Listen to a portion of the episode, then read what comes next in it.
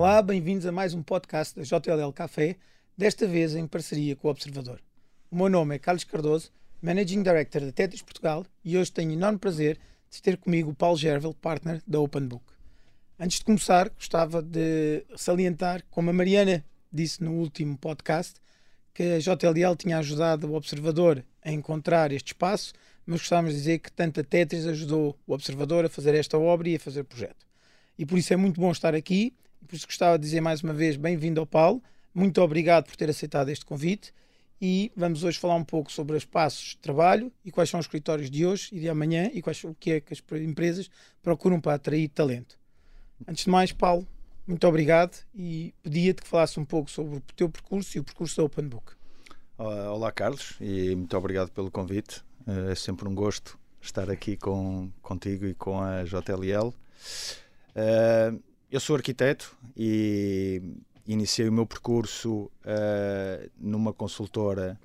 uh, em Madrid, uh, na área da arquitetura. depois vim para Portugal dar continuidade a esse projeto e mais tarde fui desafiado pelos meus atuais sócios a, criar um novo projeto e a criar uma empresa de arquitetura, a Open Book. E, e pronto, e aqui estou eu hoje, em nome da Open Book. Muito bem, muito obrigado. Devo salientar que foi eu e o Paulo conhecemos exatamente nessa, nesta, nesta, nesta fase em que o Paulo foi o, líder de uma consultora em Portugal e em que eu tive o prazer de trabalhar com ele e por isso hoje há mais a, de 20 anos. Há mais de 20 anos que andamos neste mercado. Paulo, a Open Book já trabalha na área de escritórios há muito tempo e ao longo deste ano tivemos muitas oportunidades de fazer projetos juntos. Temos um exemplo como a sede da Galp e a sede da CMS, advogados, e por isso temos assistido a uma grande tendência de procura de espaços colaborativos, que coisas que antigamente não, não víamos e que os escritórios hoje em dia estão realmente a mudar e a vida das pessoas estão a mudar e por isso gostaríamos que nos dissesses o que é que, na vossa opinião,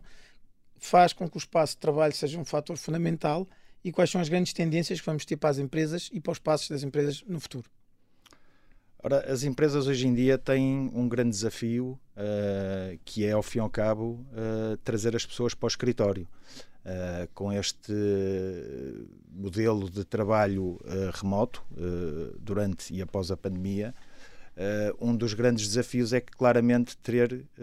as, as, empresas terem condições e oferecerem condições inovadoras, inspiradoras e condições que tragam os colaboradores para o escritório, que lhes permitam ter um conforto e onde possam exponencializar todas as suas competências. Claramente vemos que as, as, empresas procuram cada vez mais espaços híbridos, flexíveis, que permitam conjugar o trabalho remoto com o, o trabalho presencial e, dessa forma, o foco é no bem-estar e, no espaço é cada vez mais uma, uma, uma peça importante para, para as empresas e para os colaboradores dessa empresa. para além disso, espaços que possam também ter toda a componente de tecnologia associada para exatamente permitir essa conjugação de um trabalho Uh, remoto, portanto, dos colaboradores que estão remotos e dos, trabalhos, dos trabalhadores que estão presenciais, Uh, e também, conforme disse há pouco, o foco no bem-estar uh, e na saúde dos colaboradores, seja através do conforto do espaço, de espaços com, com luz natural, com uma ventilação adequada. E depois também, para além dos, da flexibilidade dos espaços, espaços muito vocacionados e virados para a sustentabilidade, que é uma política que as, que, as, empresas estão mais, cada vez mais conscientes dessa necessidade uh, e, de, e, da adoção dessas práticas uh, para, obviamente, não só melhorar eh, a, a, operação em termos de eficiência energética de, portanto, do edifício,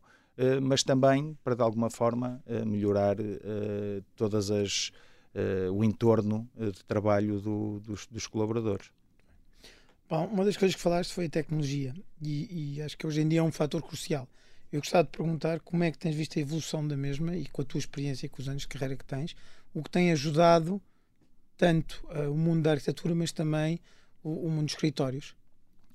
Ora, eu, oh Carlos, eu ainda sou da época do, do estirador e da, da caneta e, da, e da lâmina. Uh, obviamente, depois a transição para, para, para o computador, para o AutoCAD.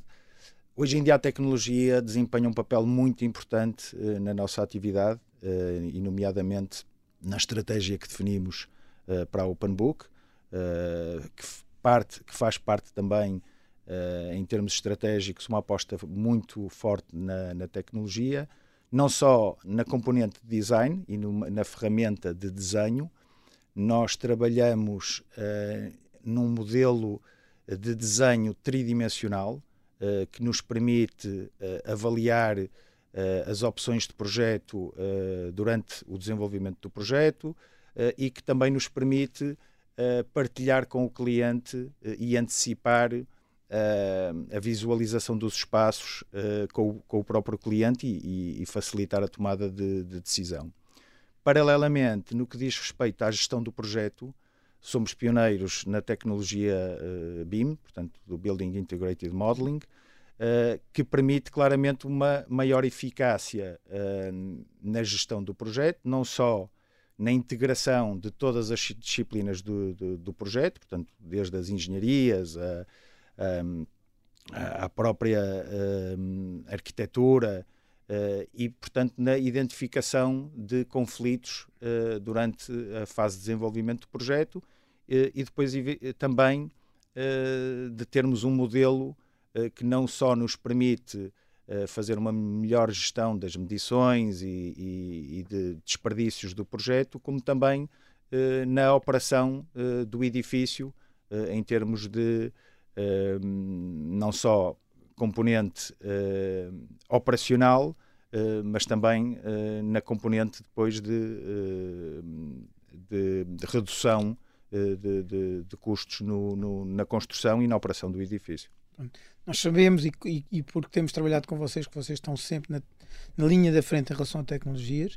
Uma das questões que, que gostava também de pôr, Paulo, é em relação às tendências do futuro dos escritórios de luxo. Uh, é, uma, é um dos assuntos que se fala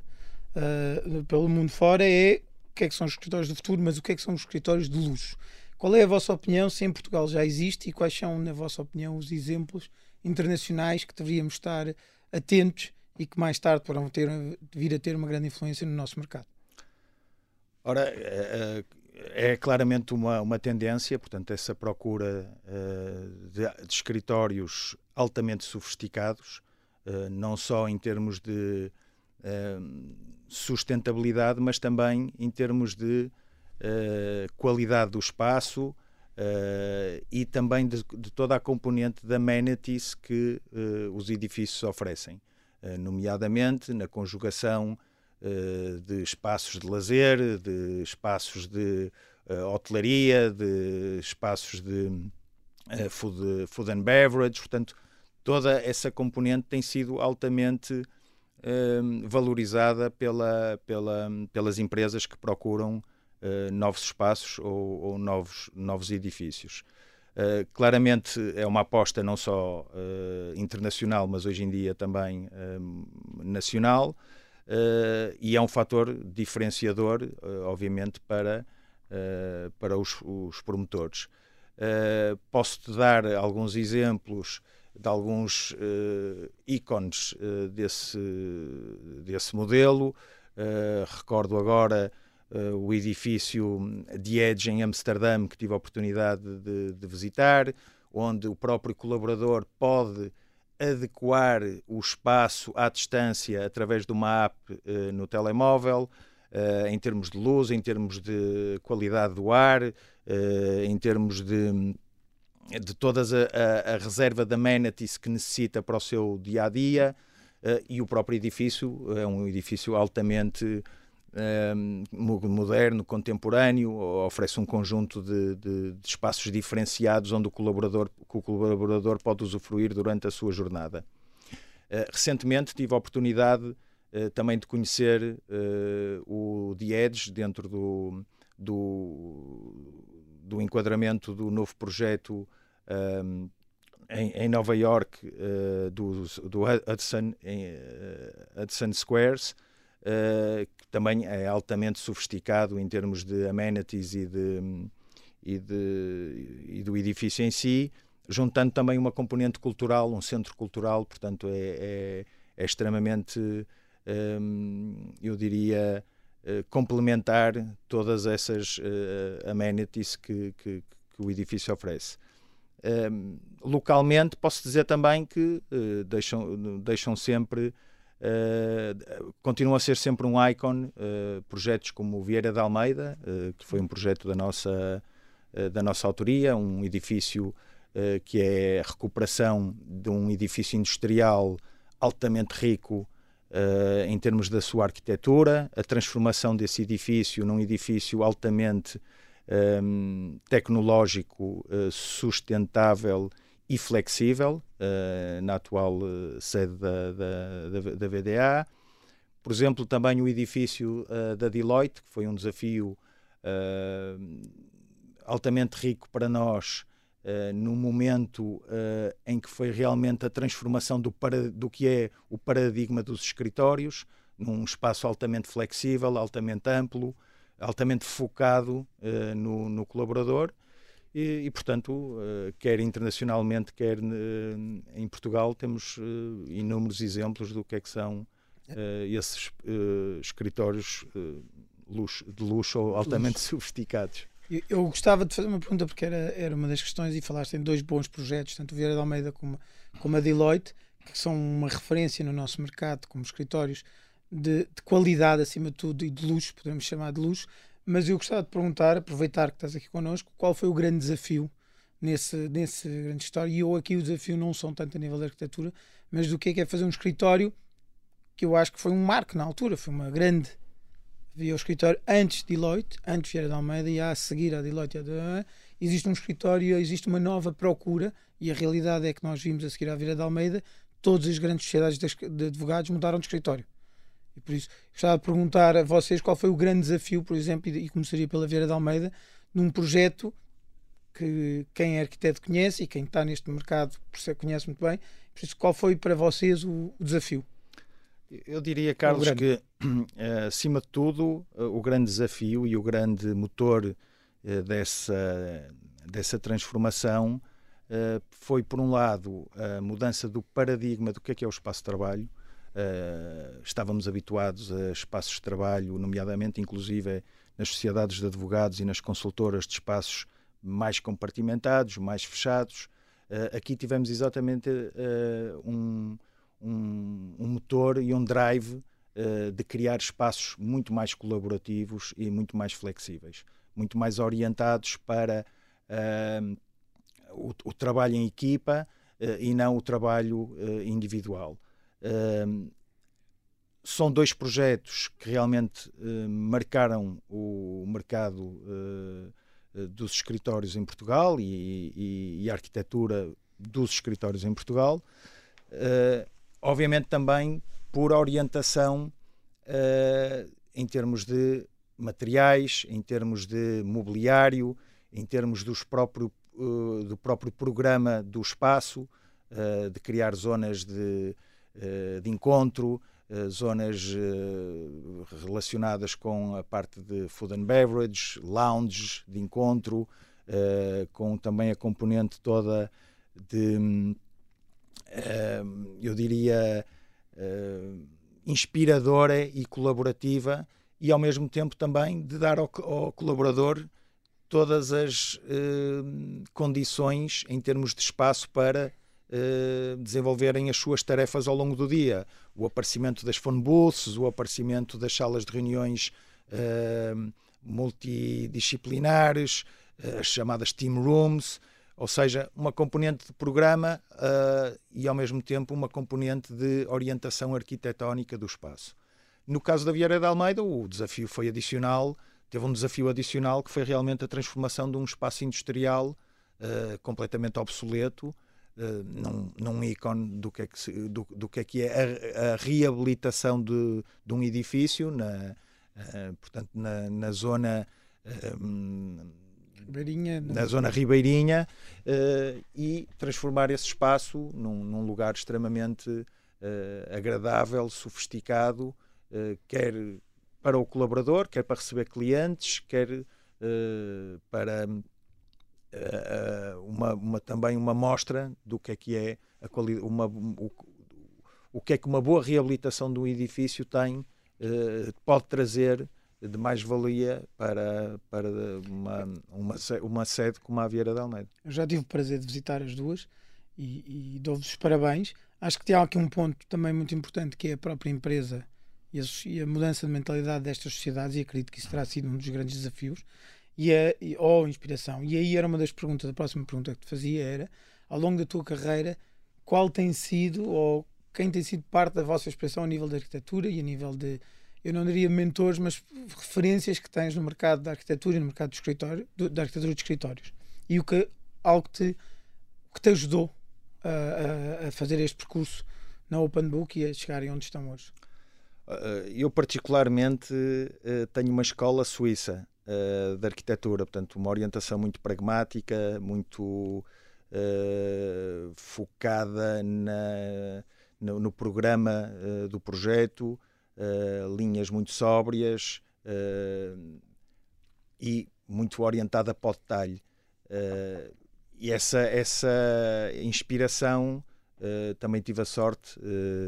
ao longo dessa escola na Suíça de, de ter mentores como o Herzog de Marron, que são, continuam a ser uma, uma referência para mim enquanto, enquanto arquiteto. e para além disso, uh, uma, um foco muito no cliente, conforme disse, uh, uma orientação de uma arquitetura empresarial uh, e diria também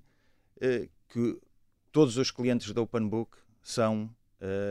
motores de inspiração, quer para mim pessoalmente, quer para, para a Open Book. A diversidade, a componente multicultural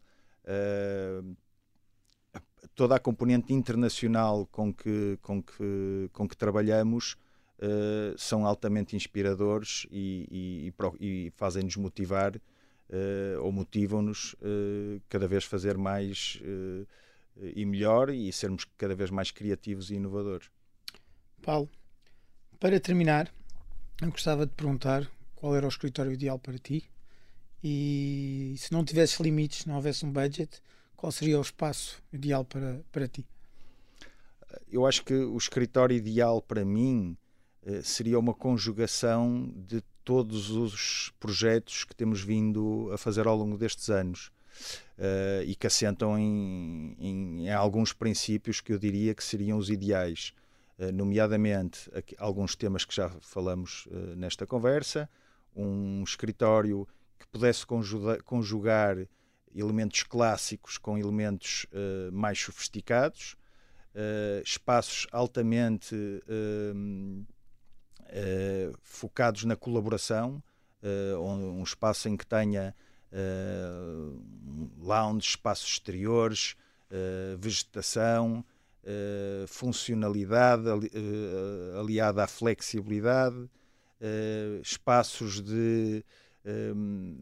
de encontro, Uh, e obviamente também a conjugação uh, de materiais uh, mais vibrantes, mais, mais clássicos. essencialmente, acho que, é, acho que é por aí. Paulo, muito obrigado por esta entrevista. É o fim do podcast JLL Café e muito obrigado. Obrigado eu. Um abraço, Carlos. Um abraço.